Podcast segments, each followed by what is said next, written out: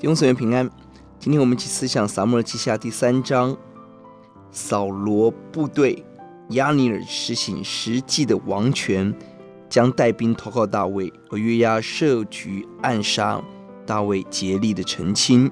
第一节我们看到大卫家日盛，扫罗的儿子家日衰。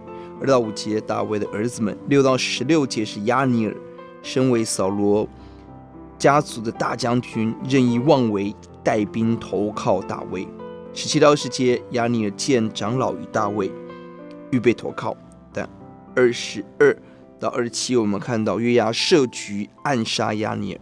二十八到三十九，大卫的危机处理。本章继续两个王的征战，而扫罗后代伊施波设只是一个傀儡王，真正的实权在将军押尼尔身上。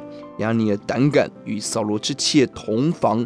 在当时，意思就是承继扫罗的王位。便第八节直接斥责以示波设。第十一到二十十二十九节是聚集长老，表达投靠大卫之意。他是臣，却自高站在君王的位位置，有可责之处。约押为什么要杀掉押尼尔，而且用非常不光明磊落的方式？原因一是报杀弟之仇，原因二是铲除未来。与他一同争夺将军位置的同袍，确保自己大卫在大卫军中大将军的位置。而大卫为什么盛大的下葬押尼尔？三十一，君王亲自出殡；三十二，哭墓；三三，做哀歌；三四，进食；三十八节，高举押尼尔为大丈夫。目的一，表明杀押尼尔绝非己意；三七节，以免以色列众人以为投靠大卫的下场就是处死，拦阻统一大业。二是碍于约押的军功无法处处罚他，而用此方式切割，以免神的愤怒来临到。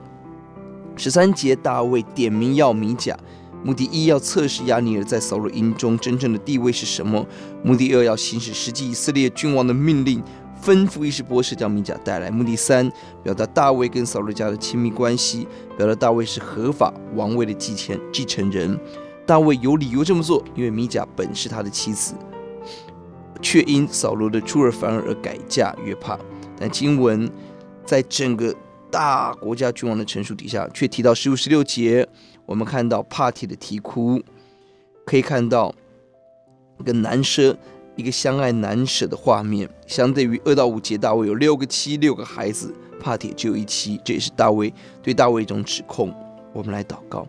耶稣在这混乱当中，你帮助我们看到神的大手仍然工作。求主让我们用正直的心行你的道，奉主的名，阿门。